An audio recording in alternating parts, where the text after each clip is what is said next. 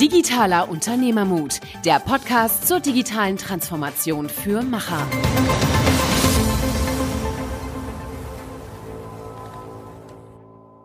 Hallo und herzlich willkommen zu einer neuen Episode Digitaler Unternehmermut mit Niklas und Michael. Heute sprechen wir mit Fabian Kote. Er ist der Managing Director für Real Digital und wir reden mit ihm über eine Mentalität, äh, die ein Konzern äh, mit einem Startup verbindet, nämlich ein äh, digitales Entrepreneurship aufzubauen und wie man einen Spirit aus einem Startup, den er mitgeprägt hat, auch mit einer vernünftigen konzernliken Governance-Struktur erfolgreich machen kann.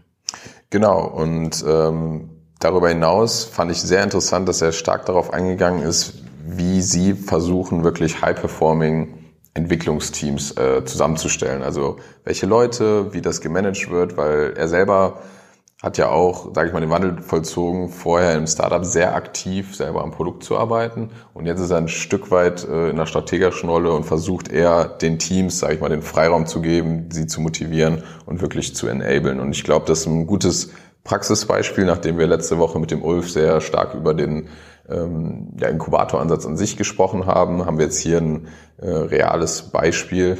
Und jetzt viel Spaß beim Zuhören. Hallo, herzlich willkommen zu einer neuen Episode Digitaler Unternehmermut mit Niklas und Michael. Heute haben wir den Fabian Kote hier, Managing Director von Real Digital und äh, wir freuen uns sehr, dass du da bist. Ja, schön, dass ich hier sein darf. Dankeschön. Fabian, erzähl uns doch mal ein bisschen was über dich und äh, wie du zu Real Digital kamst und was ihr so macht.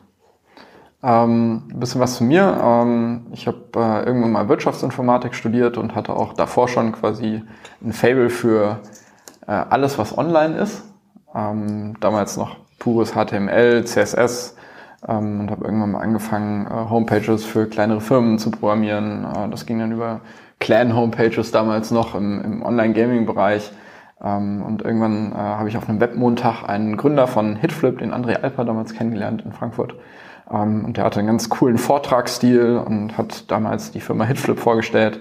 Äh, das war so eine Medientauschbörse für DVDs, äh, also einen physischen Austausch von DVDs haben die Jungs damals organisiert. Ähm, und das war zu der Zeit, wo ich Abitur gemacht hatte und ähm, ja, nach dem Abitur will man irgendwie so die große weite Welt kennenlernen. Ich bin aus Frankfurt gekommen. Ähm, die haben gemeint, ja, wir brauchen Leute in Köln, die uns helfen, das Ding irgendwie aufzubauen. Und fand ich total spannend und habe dann nach dem Abitur erstmal ein Praktikum bei Hitflip damals gemacht. Ähm, und bin dann dort geblieben äh, als Werkstudent, Freiberufler ähm, und habe dann noch in Darmstadt studiert, eben Wirtschaftsinformatik. Äh, und irgendwann wurde ich gefragt, ob ich äh, fest dort einsteigen wollte. Ich hatte mein Studium noch nicht beendet, dann war ich ein bisschen im Zwiespalt, äh, bin dann aber doch nach Köln gezogen und habe erstmal das Produktmanagement für damals dann Hitmeister, also aus Hitflip ist irgendwann ein Hitmeister geworden. Äh, das war dann ein Online-Marktplatz und war dort verantwortlich, dann so ein bisschen das Produktmanagement aufzubauen. Auch komplett äh, grün oder blau hinter den Ohren, wie man sagt. Grün hinter den Ohren. Ähm, ja, und äh, darüber hinaus ging es dann immer weiter. Firma ist gewachsen, das hat äh, ganz okay funktioniert. Habe dann irgendwann den technologischen Bereich noch übernommen, war dann irgendwie so CTO, CPO. Allerdings von einem kleinen Team in Startups ist man ja schnell irgendwie C irgendwas. ähm, war man ein Entwicklerteam von, ich glaube, am Anfang fünf Leuten oder so. Äh, und äh, ich hab, durfte das dann begleiten, habe viel Vorschuss äh, oder viel Vertrauen vom, vom Team damals bekommen. Ähm, und ja, Hitmeister ist immer größer geworden ähm, bis es 2016 dann an Real verkauft wurde. Ähm, und seitdem sind wir als Teil der Real-Digital-Familie unterwegs äh, und äh, dürfen Real.de immer weiterentwickeln und äh, das macht sehr viel Spaß. Ähm, das Team ist wesentlich gewachsen. Ähm, bei Hitmeister waren wir, glaube ich, äh, am Ende ähm, um die 60, 65 Leute, glaube ich. Ähm, in der kompletten Real-Digital-Welt sind es jetzt etwas über 450 Menschen, äh, Personen. Das macht, macht ziemlich viel Spaß, das wachsen zu sehen. Ja. Mhm. Vielleicht mal so als erste Frage. Ähm, du warst ja dann auch ja, fast zehn Jahre, glaube ich, bei, bei Hitmeister und danach dann Real Digital. Ähm, jetzt mal neben den neben der Größe, neben den Menschen, die du hast ja gerade schon erwähnt, dass es auf jeden Fall jetzt deutlich mehr sind. Ähm, was war für dich der größte, die größte Veränderung von so einem Startup-Umfeld in, sag ich mal, ein Corporate-Umfeld eher einzusteigen? Ähm, Ich glaube, das ist eins der Geheimnisse, ähm, warum das, oder man kann zumindest sagen, dass das gut funktioniert hat für Real, ähm, dass sie uns weiterhin sehr viel frei halten lassen. Also es hat sich für mich persönlich in meiner tagtäglichen Arbeit, ähm, es kamen nicht viele konzernige Strukturen oder Barrieren dazu, äh, sondern sie haben wirklich geschafft, diese Startup-Mentalität und die Arbeitsweise, die wir hatten, dass wir uns die bewahren konnten. Ähm, es sind natürlich so ein bisschen ähm, Abstimmung mit, mit Konzerneinheiten, was Logistik angeht und so. Ähm, und das ist für jemanden, der äh, immer in der Startup-Kultur gearbeitet hat, ähm, anders, äh, aber sehr interessant zu sehen. Ähm, und man kann viel daraus lernen. Es erklärt auch viel, äh, warum Unternehmen irgendwie ticken. Es ist ja alles immer da, weil alles hat eine Historie. Die Menschen haben es ja nicht gemacht damals oder aufgebaut in der Form, äh, weil es aus, aus äh, Missmut oder äh, weil sie irgendwie was schlecht machen wollten, äh, sondern es hatte alles einen Grund, warum Sachen so gemacht wurden. Ähm, und das zu verstehen und kennenzulernen ist super interessant. Ähm, und vielleicht auch zu überlegen, wie man die zwei Welten denn jetzt äh, effektiv und effizient aneinander äh, gewöhnen kann und miteinander arbeiten kann. Und vielleicht kann die eine von der anderen Welt da noch was lernen und mitnehmen. Ähm, ja, das war unsere Erfahrung mit Konzernsachen, ja. Mhm, also prima. Ähm, ihr seid ja sehr, sehr stark gewachsen, auch in, in, in Mannstärke, Fraustärke. Ähm, welche, welche Ziele verfolgt ihr schwerpunktmäßig? Also was wollt ihr erreichen? Und vielleicht, du hast vorhin gesagt, Vision, was ist so die, ja, der Fixstern, den ihr, den ihr anstrebt? Ja. Ähm, wir sind ja äh, hauptsächlich mit real.de jetzt, also es ist hauptsächlich ein Online-Marktplatz im Moment. Wir machen natürlich auch Online-Lebensmittel, sind aber im Moment noch äh, kleinere Sachen. Also der Haupt Fokus bei uns liegt immer noch auf dem Online-Shop, dem Marktplatz. Ähm, ich glaube, dass in dem Bereich natürlich äh, die Amerikaner, also Amazon, einen sehr, sehr, sehr guten Job machen und äh, es ist schön, äh, mit so einem Wettbewerber im Markt zu sein, weil der einen extrem challenged. Ähm, und ich denke, unser, unser Anspruch ist, äh, dort ranzukommen, äh, was Servicequalitäten angeht, was äh, breitem Angebot angeht. Ähm, und ich glaube, je näher wir da kommen, ich weiß nicht, ob wir jemals dahin kommen, wahrscheinlich nicht. Ähm, aber wir sollten den Anspruch haben, jeden Tag Vollgas zu geben, um den Vorsprung zu verkleinern und dem Kunden eine wirkliche Alternative bieten zu können. Und äh, mein, mein Favorit wäre, wenn alle bei uns im Team äh, aus freien Stücken immer auf real.de einkaufen, weil sie einfach sagen, das ist Minimum genauso gut. Äh, ich glaube, dann, dann sind wir ein ganzes Stück weiter. Das hört sich, das hört sich, äh, ich sag mal, visionär an, wenn man aus dem, aus dem ähm, ja, Bestandsgeschäft, Tagesgeschäft kommt und das gesagt zwei Welten, finde ich, finde ich super. Jetzt ist ja so, dass andere wie Rewe Digital, andere versuchen auch so diesen Home Delivery Teil zu matchen und den Amazon, äh, ich sag mal, Wettbewerber äh, ja, ich sag mal, nicht groß werden zu lassen in, in bestimmten Bereichen. Wie geht ihr damit um? Weil ich glaube, ähm, scheint ihr eine, eine andere, eine andere, ich sag mal, Ausprägung zu haben. Also sprich, näher am Kerngeschäft, das äh, Kundenerlebnis besser machen mit dem, was ihr tut. Ähm, wie, wie entwickelt sich das für euch? Genau. Ähm, bei uns muss man so ein bisschen aufteilen, wie gesagt, äh, Marktplatz Online-Shop. Ähm, und dann sind wir aber auch äh, in diesem Lebensmittel Home Delivery Teil mit drin.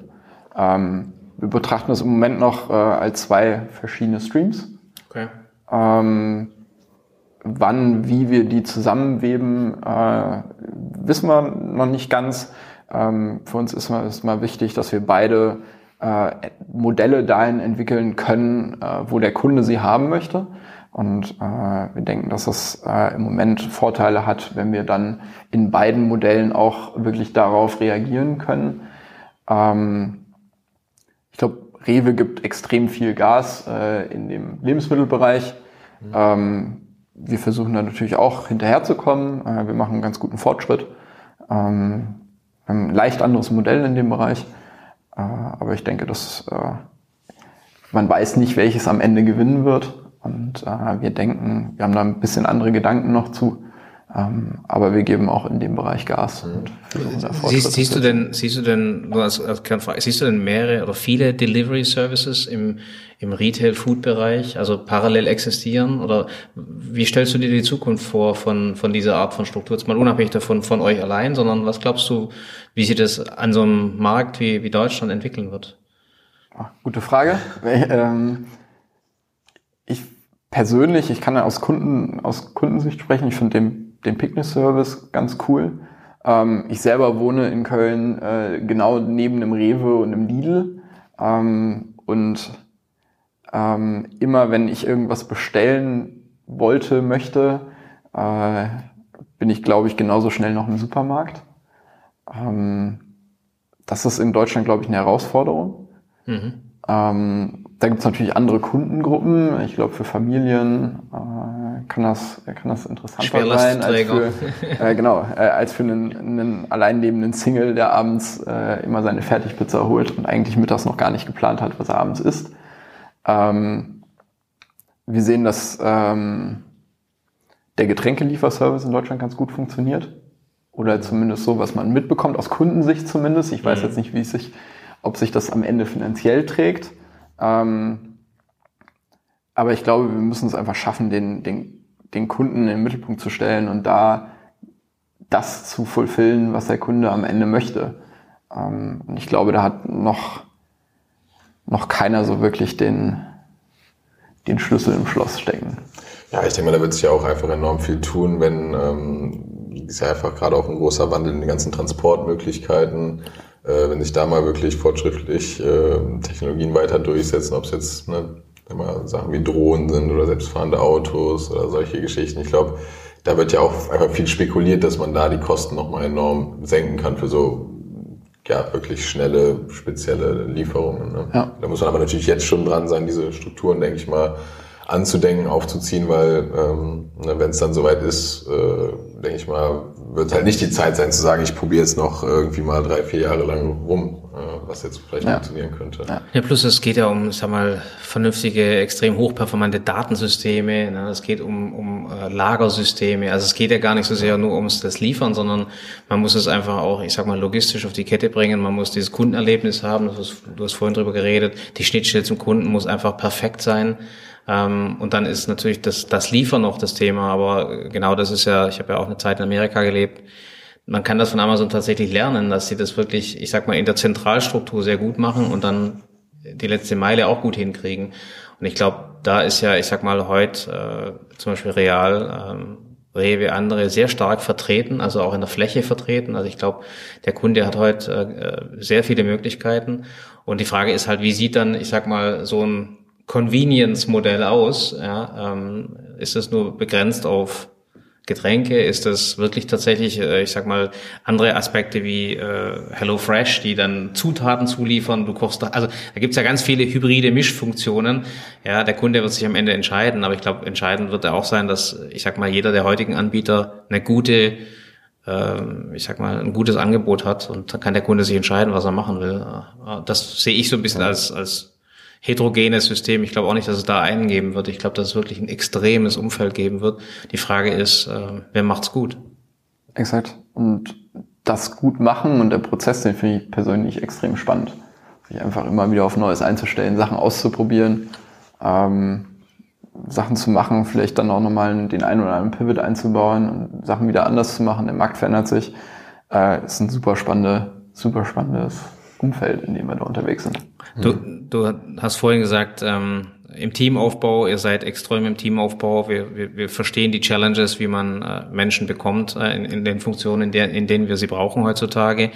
Ähm, aber ein Team effizient zu machen, ein Team auf so, an so einer Vision auszurichten, ist sicherlich eine Challenge für jeden, wenn man in so einem Wachstumspfad ist.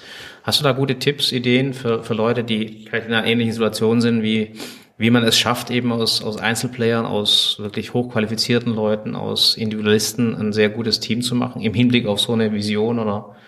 Ja, ähm, das ist ein Thema, was uns im Moment äh, sehr umtreibt, wie ich aus einer, aus einer Gruppe Menschen ähm, ein Team forme. Ähm, und das begegnet uns auf allen Ebenen im Unternehmen, äh, ob im Management-Team äh, oder auch in, in den einzelnen Produktteams. Ähm, wie kann man es schaffen, dass äh, Menschen dann wirklich sehr produktiv zusammenarbeiten. Und es gibt so sehr interessante auch Veröffentlichungen von Google, die dann irgendwie versucht haben, mit statistischen Methoden daran zu gehen, zu gucken, was brauche ich denn jetzt in einem Team? Ich meine, das ist ja jeder äh, Informatiker oder Mathematiker würde sagen, okay, wir erheben ein paar Daten und dann äh, gehen wir Statistik dran und dann kommt schon irgendwas Lustiges raus. Ähm, und das, es ist rausgekommen, dass eigentlich nichts rausgekommen ist erstmal. Ähm, also es lag nicht an irgendwelchen äh, Hard Facts, äh, dass die Leute alle sehr gute Abschlüsse hatten oder äh, nichts von dem. Ähm, sondern sie haben eher festgestellt, dass es so Sachen sind wie Vertrauen, ähm, die, äh, ich glaube, eine, Stabilität, eine gewisse Stabilität im Team, äh, dass man immer alles ansprechen kann, dass sich die, die äh, alle Teilnehmer des Teams wertgeschätzt fühlen. Ähm, und sowas in der kompletten Firma ähm, zum einem gewissen Default äh, werden zu lassen oder zumindest Teams dahin zu begleiten, dass sie diesen Weg beschreiten können, ähm, und Menschen so zusammenzusetzen, dass man vielleicht äh, auch noch optimale Bedingungen dafür schafft, dass sich sowas formt. Äh, das finde ich äh, im Moment eine sehr spannende Sache. Ähm, und der erste Schritt bei uns war, sich erstmal ähm, solche Sachen bewusst zu machen überhaupt. Ähm, in Meetings gibt es oder haben wir eine, eine Kultur, wo Diskurs in Teams gelebt wird, ähm, wo sich Leute wirklich trauen äh, zu sagen, dass sie eine andere Meinung haben. Ähm, oder wenn, äh, ich glaube, viele Menschen kennen das, wenn sie in einem, in, einem, in einem Meeting sitzen und irgendwer sagt was und andere, man sieht förmlich, dass andere damit nicht äh, d'accord sind, ähm, sich aber nicht trauen oder es nicht als notwendig äh, halten, in dem Moment äh, was zu sagen. Und dann geht man aus dem Meeting raus und äh, der eine denkt, alle haben es akzeptiert, aber alle gehen da raus und denken, was er erzählt hat, interessiert mich sowieso nicht. Und nächsten Morgen läuft man dann wieder alle in andere Richtungen. Ähm, neben, dass man irgendwie eine, eine starke Vision formuliert, ist, glaube ich, das einer der Punkte, ähm, die man hinbekommen sollte, damit am Ende alle in die gleiche Richtung laufen und vor allen Dingen alle zusammen überzeugt in die gleiche Richtung laufen können. Ähm, und gerade wenn wir darüber reden, dass äh, Top-Talente gehalten werden, man eine Mitarbeiterzufriedenheit hat, solche Geschichten, ähm, ich glaube, in solchen Teams fühlen sich die Menschen am Ende auch wohl, weil sie sich wertgeschätzt fühlen. Sie haben, äh, wenn ich aus keinem Meeting rausgehe, einen Bauchgrund, also keins ist vielleicht übertrieben, aber ähm, wenn ich denke, dass ich immer meine Meinung sagen kann, dass ich eine gewisse Stabilität, äh, wenn es mir eventuell auch mal einen Tag nicht so gut geht, äh, von meinem Team erwarten kann, ähm, dann haben wir, glaube ich, sehr, sehr viel gewonnen.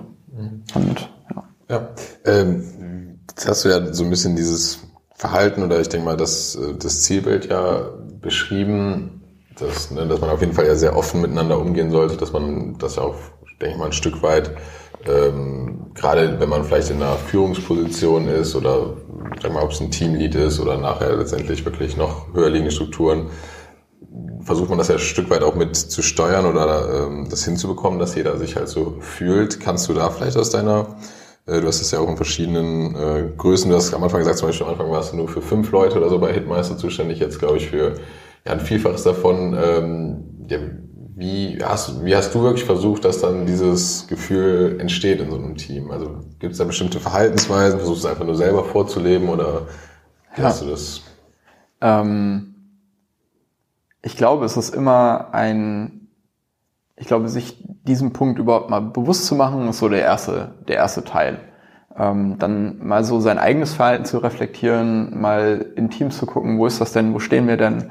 Ähm, und dann, was mir unheimlich geholfen hat, äh, ist mit Leuten zu reden, die sich auch jobmäßig auf solche Sachen spezialisieren und da wirklich, es gibt Leute, die haben Freude daran, ähm, Teams zu formen und zu fördern. Ähm, diese ganze Agile Coaches äh, Richtung, ähm, wenn man da die richtigen findet, ähm, können die einem sehr, sehr viel Input dazu geben und äh, mit denen entwickeln wir diese Themen eben weiter. Ähm, ich glaube, es ist wichtig, dass dem Management äh, solche Themen bewusst werden.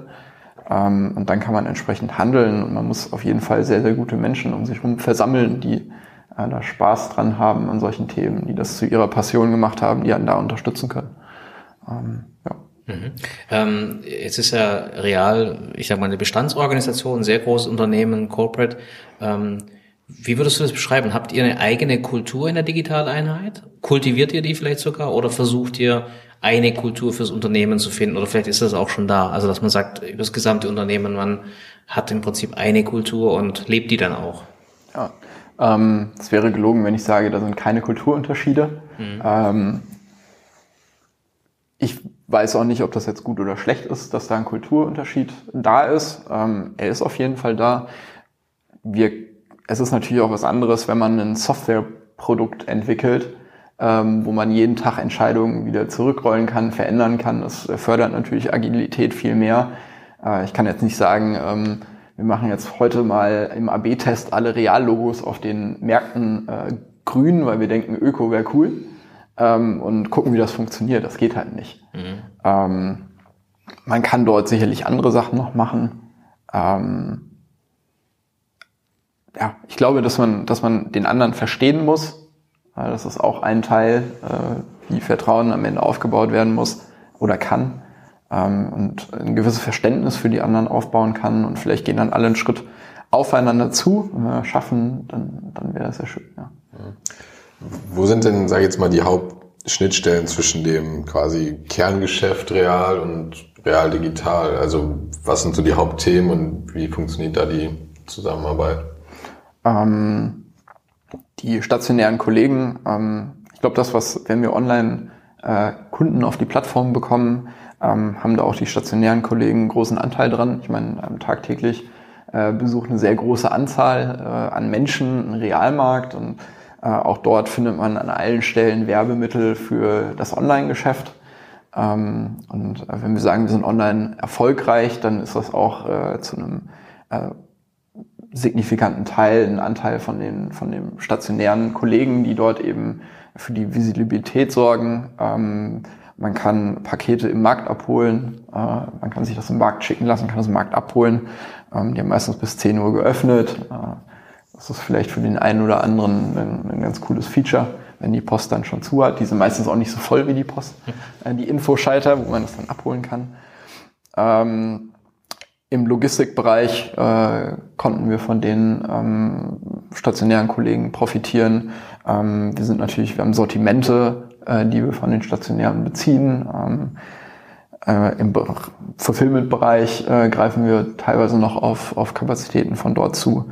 Ähm, ja.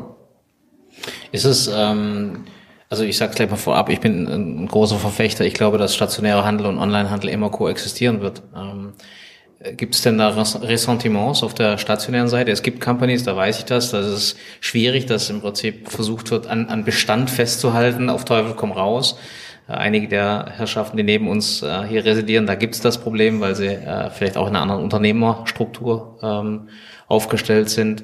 Gibt's das oder habt ihr das Gefühl, das ist was, da zieht wirklich jeder an einem Strang, weil es komplementär ist und nicht äh, ersetzend?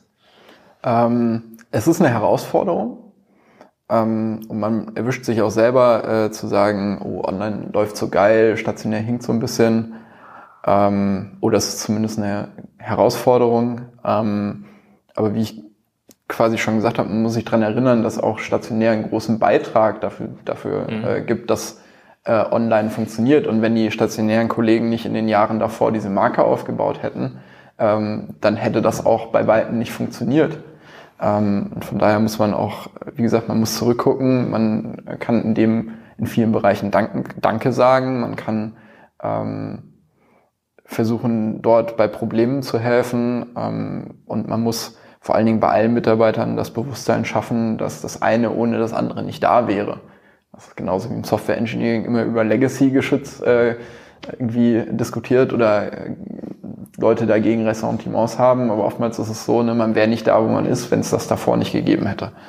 Ähm, das finde ich äh, ist eine Managementaufgabe, den Leuten äh, das mit auf den Weg zu geben, so dass eben keine Ressentiments entstehen und wenn nur keine, also nur wenn keine Ressentiments oder sehr wenige da sind, ähm, hat man auch die Chance, dass Leute zusammen an äh, der Zukunft arbeiten. Das mhm. ist ja im Prinzip das Relevante. Mhm.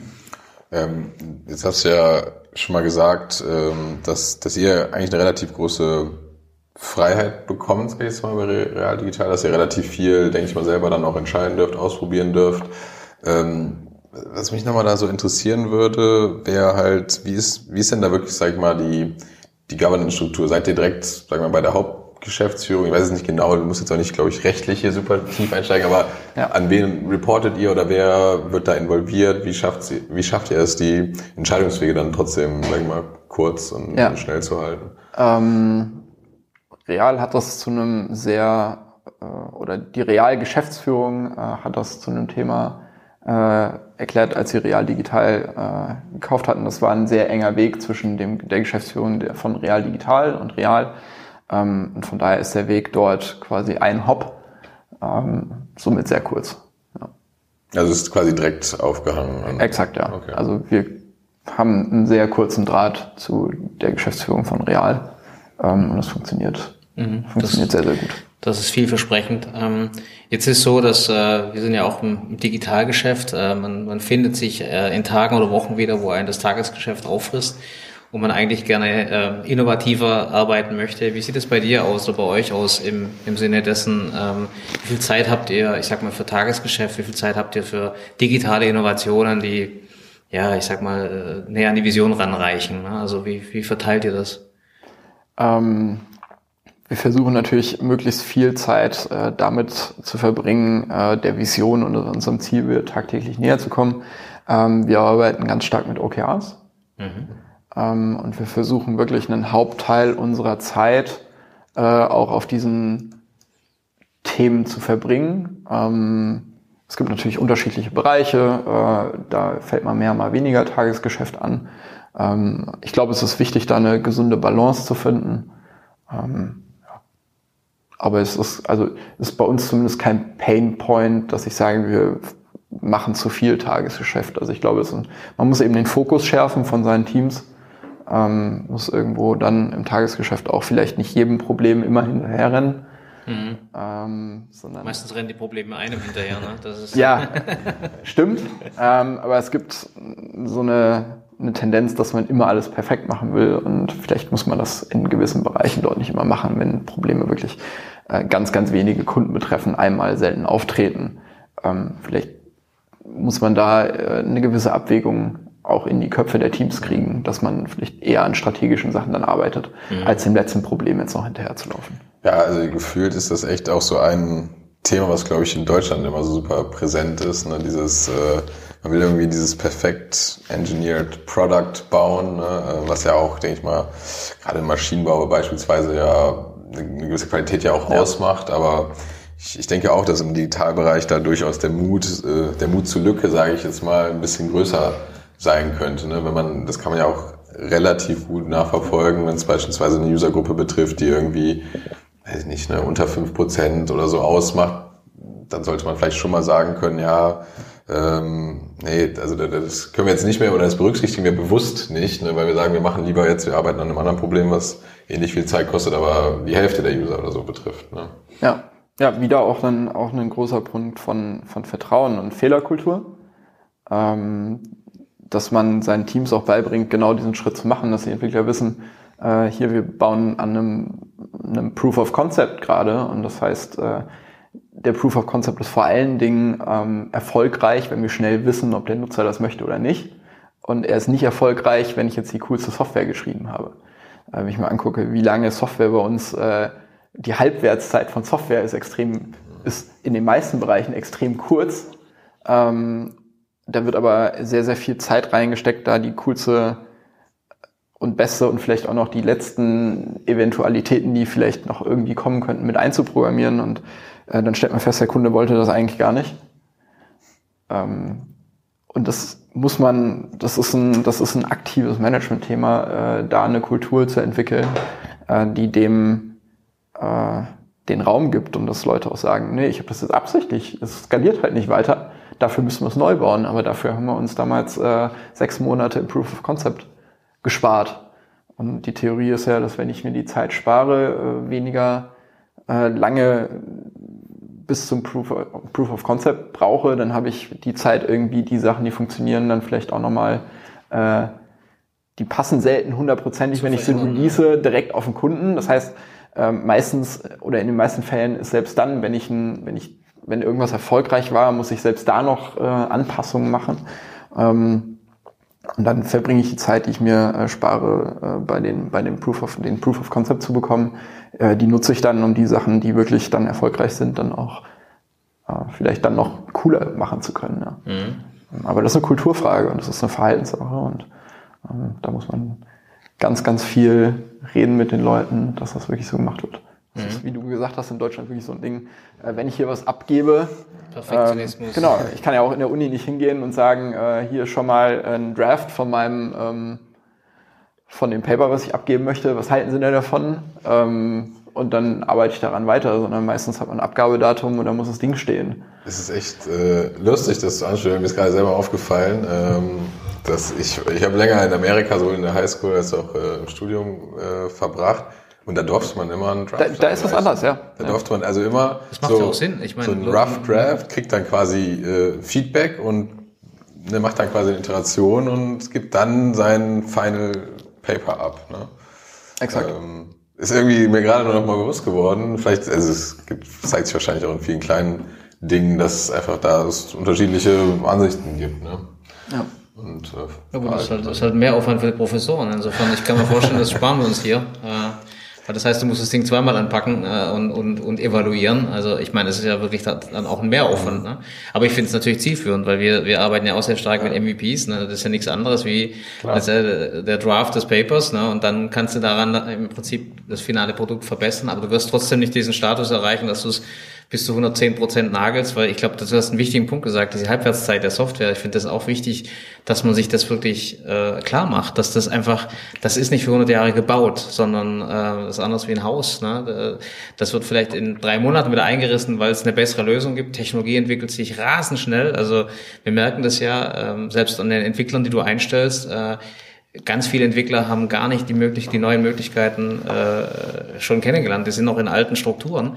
Und alte Strukturen, da rede ich von vor drei Jahren. Also das ist wahnsinnig schwierig, ich sag mal, äh, auf dem Laufenden zu bleiben. Und das hat natürlich auch mit dem Code zu tun. Deswegen, ich finde die Einschätzung oder die Einstellung eigentlich ganz gut, zu sagen, hey, äh, das ist nicht äh, für immer gebaut. Also kann es auch nicht so sein, dass du da ähm, so viel Energie reinsteckst, ne? weil letztendlich äh, Frage ist halt, Wann, wann ist genug genug? Das ist, glaube ich, ja, eine, das ist eine goldene Frage. Frage. Das ist eine goldene Frage, zu sagen, ähm, du hast vorhin gesagt, wenn der Nutzer, wenn der Nutzer den Mehrwert wahrnimmt und das als guten Service wahrnimmt, dann äh, aber eben halt nicht, ich sag mal, über Fehlerquellen stolpert, ähm, da muss wahrscheinlich irgendwie jeder seine, seine Balance finden. Ähm, ich meine, ich finde gerade, ich will nur mal kurz noch, äh, ich will jetzt nicht komplett ausschlachten, aber dieses Beispiel mit diesem Rough Draft noch mal kurz auffassen, weil du hast gesagt, klar, es ist mehr Aufwand für den Professor, aber der geht ja beim Rough Draft eben auch eher schnell drüber und sagt dir vielleicht schon mal so grob, ja, das geht in die richtige Richtung oder das ist einfach komplett am Thema vorbei. Und allein, ne, das finde ich, symbolisiert nochmal gut, was so ein Proof of Concept ja auch liefern soll. Es sollte ja nicht, der, der mag da nicht jeden Rechtschreibfehler an, aber du weißt halt eben so, oh, da bist du jetzt komplett am Thema vorbei und wärst eigentlich, sag ich mal, sechs durchgefallen, aber kannst ja dann eben nochmal sagen, oh, das habe ich, glaube ich, falsch verstanden. Mach ein Pivot, ne, so wie wir es jetzt hier vielleicht in im Entwickler- oder Startup-Sprech sagen würden und, und schreibst nochmal neu und klar, vielleicht wird es dann nicht eine Eins, aber es wird zumindest keine Sechs. Ne? Also ich denke mal, das ist ja schon ja auf beiden Seiten, sage ich mal, dass man das immer entsprechend der dem Nutzen oder dem, was ich vorhabe als Zweck, auch anpasse, meinen Arbeitsaufwand. Ne? Also wenn ich ehrlich bin, ähm, ich weiß nicht, wie du das siehst, Fabian, aber wir entwickeln ja viel Software wo wir überhaupt noch nicht wissen, wie der Endstate aussieht. Also das heißt, du kannst diese Perfektion gar nicht abbilden, weil du gar nicht weißt, dass, wie, wie das Zielbild sich entwickelt. Und ich finde das halt ein wichtiger, ein wichtiger Punkt, dass du dann auch die Teams und die Leute hast, die mit dieser, mit dieser Unsicherheit umgehen können, die, die diese Unsicherheit nicht äh, aus der Bahn schmeißt, sondern die eher sagen, okay, ich gehe da mit diesem Flow mit. Wir haben vorhin ganz kurz über Agilität gesprochen, die auch fehlgeleitet sein kann, aber ich glaube, man muss einfach viel, viel flexibler an die Sache rangehen, weil, also ich glaube nicht, dass wir uns anmaßen, dass wir immer diesen Endstate im Kopf haben und wissen, wie das aussieht. Und das Correct. sind zwingende Bedingungen, dass du im Prinzip das gar nicht so durchmanagen kannst, wie du es früher durchmanagen konntest. Das funktioniert, das funktioniert nicht mehr, ne? Genau, um, das hat ja auch einer, die Auswirkungen genau. auf die Leute, die du brauchst. Ja. Ne? Wir, haben, wir haben uns genau, Auswirkungen auf die Leute, also wir haben uns äh, als Team letztens mal zusammengesetzt und haben überlegt, also was sind eigentlich so die Eigenschaften der Menschen, die wir, die wir brauchen. Mhm.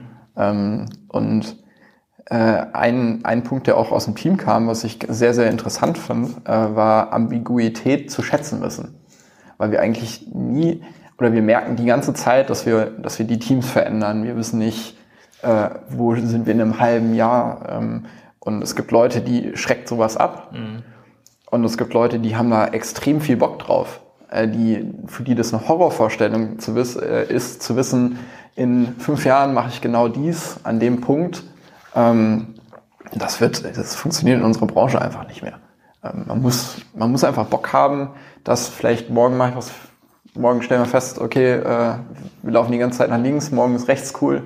Äh, da müssen wir sagen, geil, links war cool, aber ähm, rechts haben wir auch ganz viele Sachen, die wir entdecken können und machen können. Und äh, solche Menschen brauchen wir. Ja, ich glaube, das, das gibt ja diese Bücher, äh, ich sag mal, dass die äh, Zukunft mit permanenter Überforderung umgehen muss, ähm, dass diese Ambiguität äh, die Norm ist. Das, das ist, ich sag mal, einfach gesagt, aber das ist natürlich schwierig, weil letztendlich du musst Zusagen machen können, man muss, man hat Commitments, man hat Stakeholder und ich weiß nicht, wie es, wie es euch geht, aber das Stakeholder Management ist ja ein Thema. Das heißt, auf der einen Seite hast du dein Team, die vielleicht diese Ambiguität noch mitgehen auf der anderen Seite hast du Stakeholder, die verlässliche Aussagen brauchen. Und äh, das ist oftmals echt ein, äh, ein Zwiespalt, weil, ähm, wie du sagst, du kannst in dem Umfeld, in dem ihr seid, vielleicht dynamisch arbeiten mit der irgendwie, aber sobald du diesen, diesen Raum verlässt, ne, ähm, hast du andere Regeln. Mhm. Und ähm, das ist sicherlich eine Challenge für jeden, ähm, ja, wie du damit umgehst. Und ich glaube, du hast eingangs gesagt, dass euch viel Vertrauen entgegengebracht wird. Ich glaube, das ist eine zwingende Bedingung, dass das funktioniert, weil äh, viele der Menschen, ich würde mal sagen, die in euren Chefetagen sind, können vielleicht auch nicht richtig nachvollziehen, exakt was ihr macht, brauchen aber das Vertrauen zu sagen, die gehen Richtung Ziel und die werden da ankommen. Ne? Mhm. Ähm, wir haben also mit diesen mit diesen äh, verlässlichen Aussagen ähm, äh, ganz lustig ähm, in den letzten Tagen festgestellt, dass ähm, wenn wir wir machen ja OKRs und ähm, für uns, wir haben als Team festgestellt, dass es extrem wichtig ist, äh, dass durch Erfahrungen, die wir gemacht haben, es hat sich rauskristallisiert, dass vor allen Dingen die Stakeholder nicht so viel wissen müssen, ähm, also genau das Datum, wenn irgendwas kommt, ähm, sondern sie wollen vor allen Dingen die Zusage haben, dass es kommt und immer im Loop gehalten werden, wo wir gerade stehen und sehr, sehr früh auch mitgeteilt bekommen, äh, dass es nicht funktioniert mhm. und dass ein Team sowas offen sagen kann. Also nicht äh, dieses Melonenprinzip außen grün, innen rot, ähm, sondern dass ein Team das Selbstbewusstsein hat, zu sehr früh sagen zu können, hey, pass auf, das funktioniert nicht. Ähm, und äh, wie gesagt, ein, ein Produktmanager bei uns hat die Tage geäußert, ähm, pass auf, Jungs, das ist überhaupt nicht schlimm. Ich habe jetzt drei Sachen abgemeldet und äh, die Leute, mit denen ich zusammengearbeitet habe, ich habe das so früh abgemeldet, so früh ich wusste, wie das irgendwie wahrscheinlich nicht klappt. Und ich habe denen gesagt, hier, ich bin mir noch nicht hundertprozentig sicher, dass es nicht klappt, aber ich melde es euch trotzdem schon mal. Und die Leute gesagt haben, ja, Dankeschön. Ähm, ist gut, dass wir das wissen, weil dann können wir unser Verhalten auch anpassen und können die Ressourcen anders ähm, benutzen mhm. und äh, aufstellen. Und das finde ich ist, ist super wichtig, dass ein Team sowas macht ähm, und nicht am Ende des Tages nach dem Quartal kommen dann die Stakeholder an und sagen, ja, äh, was denn, wir haben, steht hier drin, ähm, wo ist denn das jetzt? Ja, äh, haben, ne, und dann ist vielleicht, dann redet man, ja, welche Probleme dazwischen gekommen sind, was weiß ich. Ähm, und die Stakeholder haben da Ressourcen vorgehalten, was weiß ich. Und das ist extrem wichtig, dass ein Team einfach das Vertrauen zueinander hat mit den Stakeholdern, also nicht nur im Team, sondern auch quasi das Team weitergefasst, ähm, sowas frei ansprechen zu können und vor allen Dingen so früh wie möglich anspricht. Das ist super, super, eine super Erfahrung gewesen. Ja, also ich denke mal, mh, hm, vielleicht nur kurzer Einschub für die, die OKRs nicht kennen. Ich denke, wir können vielleicht auch eine kurze Erklärung oder sowas, einen Link noch reinpacken in die, in die Show Notes. Aber es ist letztendlich ja, dass du quasi Ziele hast, die sich immer weiter in Unterziele runterbrechen, dass dann irgendwann vielleicht sogar einzelne Personen wissen, an was arbeite ich, aber auch eine Verbindung besteht zu zum Beispiel einem kompletten Unternehmensziel, dass man da auch einen Bezug zusetzt. Und ähm, in dem Punkt, den du gerade gesagt hast mit ähm, mit, sagen wir mal, der Geschwindigkeit und auch, dass es ja nicht immer darum geht, ein festes Termin, einen festen Termin zum Beispiel einzuhalten.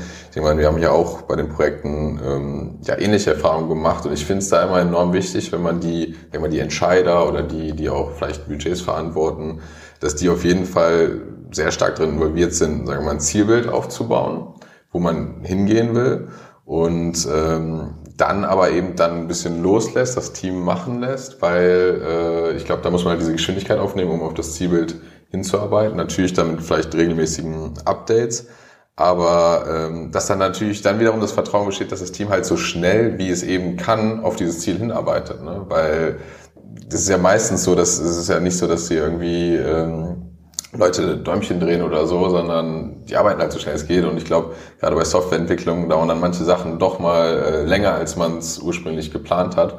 Und ähm, wenn man das Vertrauen hat, und das kann man natürlich auch durch vielleicht ein bisschen Überprüfung auch, auch, auch ähm, rausfinden, aber wenn das Team schon so schnell es geht arbeitet, dann kann es ja auch nicht mehr leisten in dem Moment. Ne?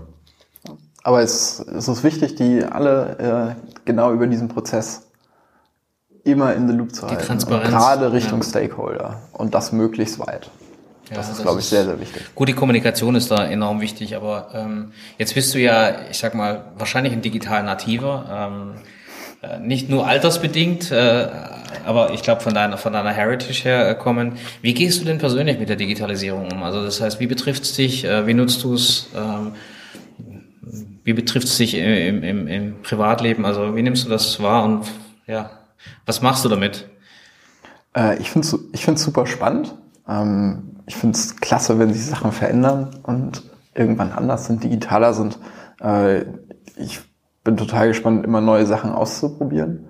Ähm, vielleicht war ich das früher noch stärker, als ich es jetzt bin. Äh, ich weiß nicht, ob das eine zeitliche Sache ist oder ob man sich wirklich irgendwann verändert. Ähm, ich finde, das ist, ist, super spannend für alle, für alle, die irgendwie unterwegs sind. Es eröffnet sehr, sehr viele Möglichkeiten und ähm, es verschiebt auch nochmal äh, ganz, ganz viel äh, in allen Bereichen. Ähm, Nutzt du alles, was geht, oder ähm, hast du dir deinen eigenen Fahrplan gemacht? Also ja, ähm, ich glaube, ich habe äh, das Einzige, was ich nicht mehr nutze, ist so Snapchat. Okay. Ähm, das ist so ein Bereich, da, da das habe ich auch da nie verstanden. Genau, da habe ich mich ein bisschen gefühlt wie meine Oma ähm, damals, äh, als alle Menschen irgendwie Snapchat unterwegs waren und ich habe überhaupt nicht verstanden, warum ich das jetzt machen sollte. Ähm, ja, äh, ich nutze, ich würde mir wünschen, dass es in Deutschland da so ein bisschen schneller vorangeht. Ähm, ich finde es super spannend. Äh, in den USA, äh, wenn ich da bin, äh, ich bin, oder auch in allen anderen Städten, ich bin sehr ausgiebiger, ausgiebiger Uber-Nutzer. Mhm. Ähm, ich würde mir wünschen, dass es das in Köln auch wieder gibt. In Düsseldorf äh, funktioniert das schon wieder. Ähm, ich würde sagen, dass ich zumindest alles irgendwie mal ausprobiert habe und dann äh, entschieden habe, funktioniert mhm. für mich, funktioniert für mich nicht. Ähm, die ganze Payment, also die ganzen Payment-Technologien, die kommen, finde ich super klasse. Ich muss theoretisch nur noch mein Handy mitnehmen, kein Portemonnaie mehr. Äh, da sind leider nicht alle Akzeptanzstellen da. ähm, also ich finde es ich find's eigentlich klasse. Mhm. Apple Pay funktioniert ja jetzt auch schon. Ja, stimmt. Exakt, jetzt ja. auch. Ähm, also ist es denn so, dass, sag ich mal, du hast ja gesagt, du bist selber super neugierig, du findest alles super spannend. Ähm, Gibt es denn trotzdem, sag ich mal, Momente, wo du dich dann auch mal überfordert fühlst von, sag ich mal, dem, der Geschwindigkeit des, des Wandels? Oder überwiegt da eigentlich immer die Neugier und du sagst so, ja, das nehme ich jetzt gerade auch so mit und schaue ich mir mal an? Ja, ich glaube, man muss sich, man muss sich selber so ein bisschen im Griff haben, was, also ein bisschen reflektieren über Social Media Nutzung, ähm, weil man erwischt sich dann schon sehr, sehr, sehr, sehr oft, dass man in, in Zeiten, wo man im Prinzip mal, wo es eigentlich angebracht wäre, mal den Kopf so ein bisschen frei werden zu lassen, äh, dann nochmal durch Instagram scrollt und guckt, äh, was wer die Freunde jetzt, wo sie jetzt gerade Skifahren sind oder sonstige Geschichten. Ähm, ich glaube, man muss das auch ein bisschen bewusst machen. Man muss sich die Zeit einräumen, quasi mal nicht drauf zu gucken. Ähm, das ist auch eine Sache, die ich im Moment lerne. Ähm, dank Apple, die haben mir dieses Feature jetzt eingebaut, dass man seine Bildschirmzeit, ja. das schlägt bei mir unglaublich oft an. Ähm, danke für dieses Feature. Ich dachte am Anfang, das ist völliger Käse. Ähm, Aber veränderst du auch was auf Basis dessen? Also ich lese mir das auch durch, aber ich glaube, verändert habe ich noch nichts, also richtig. Ähm, die, die Agile Coaches bei uns sagen immer, äh, start with what you do now. Das ist einer der Grundprinzipien von da. Also ich habe äh, quasi Social Media Nutzung erstmal äh, sehr hoch gedreht. Ich glaube, ich habe mein erstes Limit war irgendwie zwei oder drei Stunden am Tag. Und es ist schon ähm, erschreckend, wenn das anschlägt. Okay. Und inzwischen bin ich irgendwie auf 30 Minuten runter.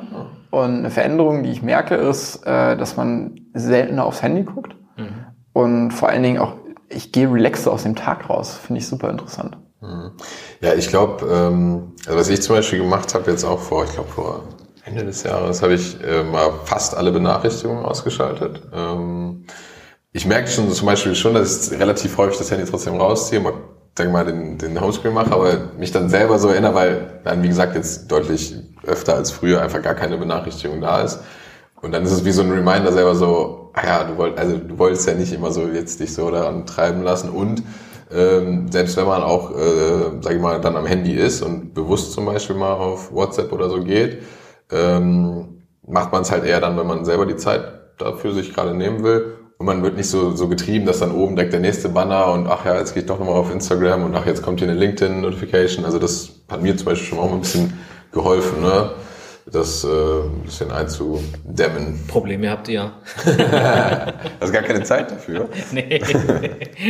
nee, du, ich habe zwei kleine Kinder, die, die haben mich gelehrt, dass Social Media nicht mehr so wichtig ist. Das ist dein, dein, äh, dein Filter. Ja, genau, das ist mein Filter. Das ist wirklich so. Ich habe mal am Anfang habe ich mal versucht, als ich meinen Großen ins Bett bringen äh, sollte, der schläft immer, äh, ich sag mal, der braucht 45 Minuten ungefähr, bis er einschläft. Und ich habe dann immer versucht, ähm, mein, mein Handy äh, zu, zu nutzen in der Zeit, weil die ist, die ist relativ ähm, belanglos, die Zeit. Und äh, das funktioniert nicht sonderlich gut, weil die sind so clever, die Kleinen. Sobald der kleine Lichtflimmer kommt, äh, hast du wieder ein Problem. Deswegen, das habe ich gelassen. Ich habe ich, ich hab jetzt äh, tatsächlich äh, Podcast äh, äh, entdeckt für mich in diesen 45 Minuten. Das heißt, ich lade mir einen Podcast an, ins Ohr und lasse den laufen und äh, nutze so die Zeit, aber ich, du kannst halt nichts Interaktives machen. Deswegen ähm, das hat sich allein dadurch schon sehr extrem reduziert. Ähm, aber es ist tatsächlich so, dass äh, ja, die, die äh, Social Media Struktur sich verändert hat. Ich bin auch viel, viel weniger auf Social Media unterwegs, aktiv unterwegs. Ähm, ich weiß nicht, ob das auch vielleicht ein bisschen so eine Müdigkeit ist, ähm, den Medien gegenüber. Ähm, oder man hat einfach gesagt, man versteht es jetzt, man kann es, ähm, man hat ein Netzwerk und gut ist. Ähm, ich weiß es nicht, an was es liegt, aber äh, diese Apple-Struktur hat mir noch nicht so geholfen. Also ich, ich bin jetzt irgendwie da drauf gestoßen, guck mir das auch immer an, finde es interessant, dass es so viel ist, ne? also denke ich auch. Äh, Online-Zeit insgesamt, also Bildschirmzeit finde ich äh, erschreckend, also weil ähm, bei mir ist so, du kannst es ja auch über, die, über deine Devices äh, anzeigen lassen ne? und die, die reine Bildschirmzeit ist schon enorm erschreckend, was immer es dann ist. Ne? Ähm, daran muss ich arbeiten, weil das ist echt, äh, das ist echt schwierig. Ne? Also ich, ich habe jetzt keine gesundheitlichen Probleme zu befürchten, aber ich finde es einfach krass, dass man feststellt, wie viel Stunden. Verschiebt sich viel ins Digitale. Voll, ja. ne? also und für uns, für unser Metier vielleicht sowieso, ne? Aber ähm, wir hatten dann äh, Gregor Gründgens mal als Gast von Vodafone und der hat echt, der hat wirklich was Tolles gesagt. Der hat gesagt, na eigentlich müsstest du dich zwingen, äh, Geige zu lernen oder irgendwas Analoges als als Gegengewicht, ne? Dass man wirklich sagt, man sucht sich was raus, Schreinern lernen oder sonst irgendwas, wo du es einfach nicht kannst, ne? Und wo du so anders geistig gefordert wirst, dass du, ich sag mal, ein Gegengewicht legen kannst. Ich finde das eigentlich wirklich gut, weil ich glaube schon, dass es Leuten hilft, äh, äh, ein Gegengewicht zu legen. Genau, aber eben Gegengewicht, weil er hat ja genauso gesagt, man soll sich quasi aktiv in die Digitalthemen reinwerfen. Ich glaube, er hat irgendwie sowas gesagt von wegen, ne, ja, äh, lernen programmieren, aber gleichzeitig auch Geige spielen oder so. Also ja, das fand ich eigentlich auch ganz Nicht als ganz Ablehner, cool, ne? genau, nicht als Ablehner, sondern als, als tatsächlich Impulsgeber, äh, sich andere Impulse zu holen, die ein, äh, ich sag mal, bewusst in eine andere Welt katapultieren, so dass du immer dieses Sparring auch machen kannst. Ist ja auch tatsächlich wieder diese, diese Ambiguität, ne, ähm, Mhm. die, die sehr interessant ist. Ähm, mich würde noch interessieren, gerade in dem Digitalbereich, hast du denn irgendwas, wo du kolossal gescheitert bist? Also Snapchat fand, ich- kann ich komplett nachvollziehen. Ähm, Gab es sonst noch andere Dinge, wo du sagst, in der digitalen Welt da Riesenenttäuschung, gescheitert, äh, was hast du nicht verstanden hast oder was dich überhaupt nicht interessiert? Und vielleicht, was du Ähm. auch daraus lernen konntest. Ja. Ähm, boah, das ist schwierig. Ich, ich, ich, ich, es ist oftmals so, dass ich irgendwas ausprobiere und sage, das äh, hätte man wirklich besser machen können. Ähm, und das ist äh, vermehrt äh, bei, naja, ich sag mal, deutschen größeren Konzernen, die versuchen, Teile ihrer Geschäfte dann online zu machen mhm. und dann eine App dafür bauen oder so, äh, die du dann benutzt und denkst, das ist aber ziemlich knusprig hier. und ähm, merkst, dass da äh, du dann nochmal irgendwo hin musst, um was zu verifizieren oder äh, so ein Registrierungsprozess äh, sehr, sehr kompliziert ist, ähm, wo andere Mitbewerber äh, mit einem ähnlichen, äh, also Bike Rentals zum Beispiel, wo du bei äh, Lime Bike oder so äh, dann innerhalb von drei Minuten, also stehst vom Fahrrad, findest das, und dann lädst die App runter und innerhalb von fünf Minuten fährst du mit diesem Fahrrad. Und dann gibt's andere, da äh, dauert's, wenn du so ein Fahrrad siehst, dann besteht im Prinzip keine Hoffnung mehr, dass du an diesem Tag auf diesem Fahrrad noch fahren kannst.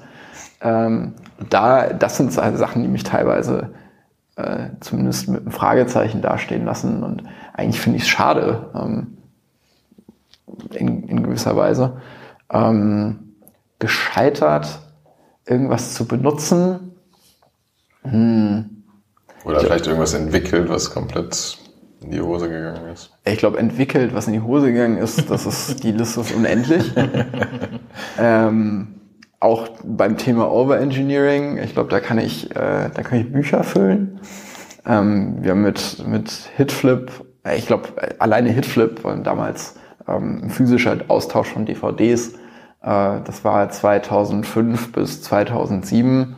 Ähm, und 2007 kam eben der äh, Pivot dann auf Hitmeister, dass man diesen äh, Marktplatz eben baut. Ähm, selbst da, was heißt, also ich meine, es hat in gewisser Weise funktioniert, zumindest zu einem Zeitpunkt, aber äh, rückblickend wäre das natürlich, äh, fragt man sich, wie kam man denn auf die Idee, äh, den physischen, also wenn man zehn Jahre weiterdenkt, dann schicken sich keine Leute DVDs mehr hin und her. Ähm, aber wie gesagt, ne, auch aus der Sache, man lernt immer was, man nimmt was mit. Ähm, man kann viel davon benutzen. Ich weiß nicht, ob das ein Scheitern ist. Ja. Ja, das ist ja auch so ein bisschen so ein Grund. Wie war das nach, nach, nach, vorne scheitern, war das so? Ne? Also, also fail heißt, forward. Genau, fail forward. Also das ist, glaube ich, äh, eine Berufsbezeichnung für uns mittlerweile. Das heißt, man muss sich nach ja. vorne scheitern, ähm, um, um überhaupt weiterzukommen. Äh, ich glaube, das ist ein sehr guter, ein guter äh, Ratgeber. Ähm, nur man sollte nicht mehrfach das gleiche scheitern lassen. Also das ist, glaube ich, dann eher. Gleichen Fehler mehrfach machst du Genau, doof, aber ja. tatsächlich Fehler gehören ja auch dazu. Das ist wirklich so. Ja, ich glaube, dieses ne, sag mal, schnelle Versagen und daraus lernen ist wirklich eins so dieser fast Grundgesetze so von digitalen Produkten oder digitalen Entwicklungen. Ne? Also ist ja wirklich eigentlich fast so ein Standard geworden. Also positiver guter Stand. Ja, ich, ich, mein, ich habe da ein eigenes Beispiel, das muss ich einfach anbringen. Ich hatte heute so einen Riesenhals. Ich, ich versuche seit drei Wochen ein GmbH-Konto zu öffnen.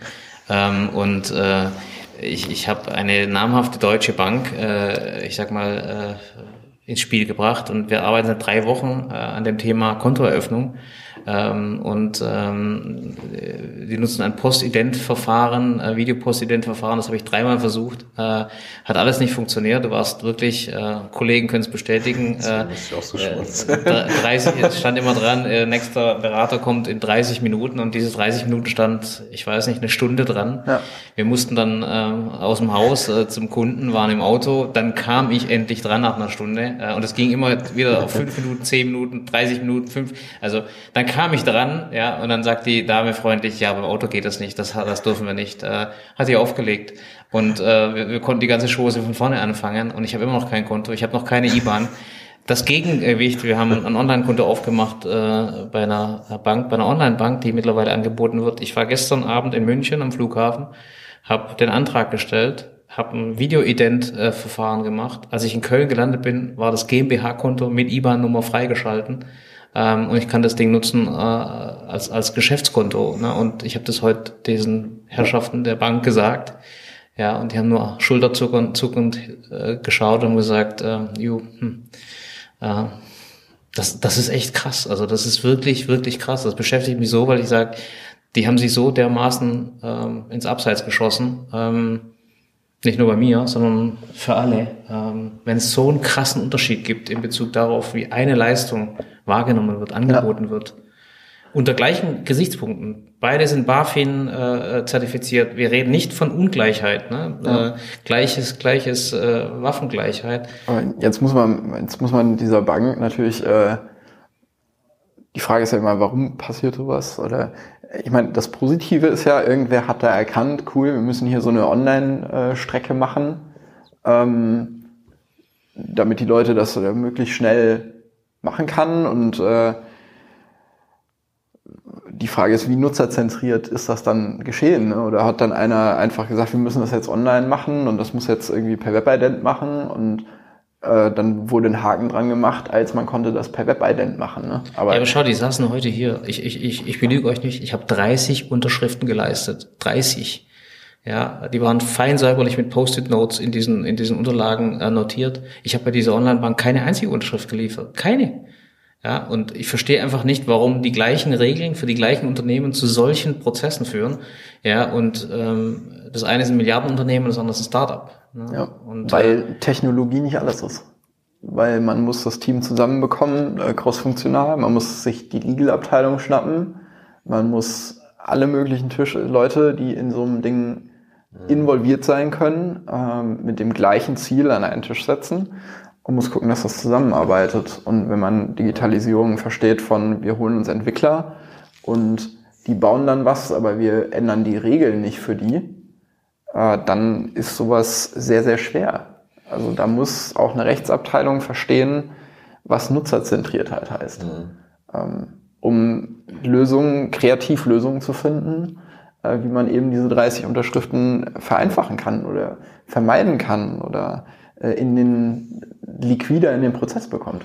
Da schließt sich wieder schön der Kreis von dem, äh, wo wir angefangen haben, weil da geht es wirklich darum, ums Zuhören, ein gutes Team zusammenstellen, die dann tatsächlich lösungsorientiert, kundenzentriert arbeiten. Ähm, für uns nochmal sehr spannend zu hören, wo holst du dir Informationen her, wo holst du Inspiration her, was sind konkrete Quellen, wo du dich informierst zu dem Thema Digitalisierung oder alles, was dich so rund um das äh, umtreibt, was du so tust. Ja.